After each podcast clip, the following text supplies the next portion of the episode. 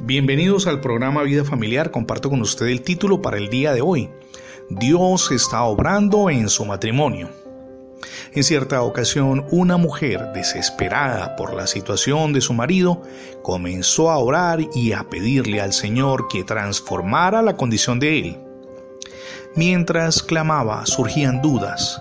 ¿Será que el Señor ya no me ama o no me quiere escuchar? Aunque sus amistades intentaban animarla diciéndole, todo nos ayuda a bien, o el Señor es soberano en todo, ella respondía, sí, ya lo sé, pero interiormente meditaba, ¿por qué el Señor se demora tanto en responder? Y así el tiempo pasaba y la situación de su cónyuge no cambiaba. Parecía que Dios no hacía nada por ella. Entonces un día fue iluminada por el Señor mientras oía acerca de la resurrección de Lázaro en una reunión. Esto es algo que leemos en Juan capítulo 11 versos del 1 al 45. Ella, como muchos de nosotros, no había percibido que el Señor no solamente quería resucitar a Lázaro, sino que quería darles a sus hermanas, Marta y María, la experiencia de la resurrección. Jesús dijo acerca de Lázaro, tu hermano resucitará, es algo que leemos en Juan capítulo 11, verso 23. Pero a Marta le dijo algo distinto. A Marta le dijo, yo soy la resurrección y la vida. Es como si el Señor le hubiese dicho, Marta, la resurrección no es solamente un evento, la resurrección soy yo, que estoy frente a ti. Desde que yo esté aquí, Marta, no debes preocuparte. Marta, al igual que todos nosotros, aún estaba presa por las circunstancias. Ella quería que el Señor hiciera alguna cosa por Lázaro, su hermano, pero no veía que el Señor quería hacer algo en la persona de ella. El gran problema no era el difunto, pues a éste le bastó solamente una palabra y salió de la tumba. La mayor dificultad estaba en Marta misma, la hermana de Lázaro, que no percibía la intención del Señor Jesús ni que su opinión y ansiedad no lograrían apresurar a Cristo para que viniera a resucitar a Lázaro. Por medio de esa palabra muy básica, muy sencilla, aquella esposa percibió que Jesús parecía que se demoraba, pero para atender sus oraciones lo que estaba haciendo era manifestándole una oportunidad y vio también cuánto la amaba el Señor.